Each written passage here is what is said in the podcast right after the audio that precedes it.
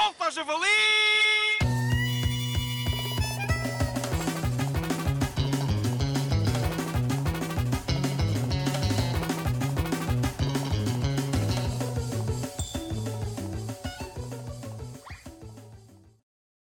Boa tarde, caros ouvintes. Hoje temos um conjunto de entrevistas com pessoas que tiveram a sua vida estragada por sketches escritos por pessoas vis e com muito menos qualidade humorística do que os criadores do Solto Javali. No primeiro caso, falamos com o Sr. Fernando. Fernando, conte-nos a sua história. Olha, tudo começou quando o Nilton fez um sketch a dizer És o Fernando? Ih, parece mesmo. Desde então toda a gente me diz isso. Eu já pedi a todos os meus amigos para não fazerem, mas eles continuam a atormentar-me. Já não aguento mais. Já não aguento mais! Obrigado pelo seu testemunho. Agora temos o Sr. Joaquim. O meu caso é quase igual, só que os autores do sketch foram os Gato Fedorento, que são, aliás, em tudo inferiores aos autores deste magnífico podcast.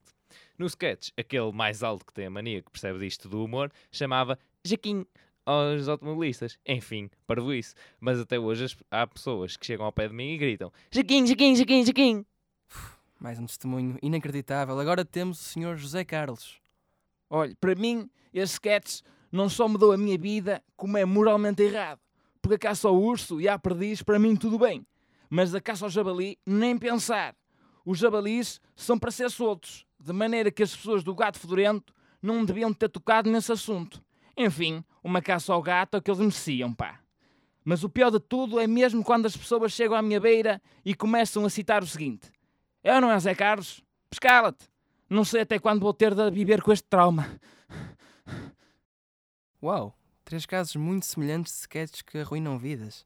Isto é mesmo a maldade andar a gozar com as pessoas desta forma. Mas pronto, por hoje é tudo. Não, esperem!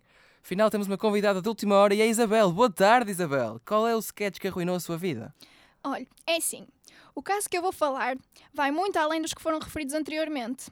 É pura maldade. Neste mesmo podcast, logo no primeiro episódio, fui difamada. Foi aqui dito por vocês e passo a citar. Vejo a Isabel a roçar-se no André, o engatatão do seminário, ali para cima e para baixo, para cima e para baixo, para cima e para baixo. Para cima e para onde? Para baixo. Ah, mas então está a dizer que é mentira?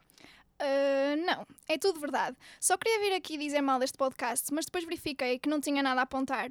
Então estava a acusar falsamente. Ha! Eu sabia que este podcast não tinha falhas. Solta, javali!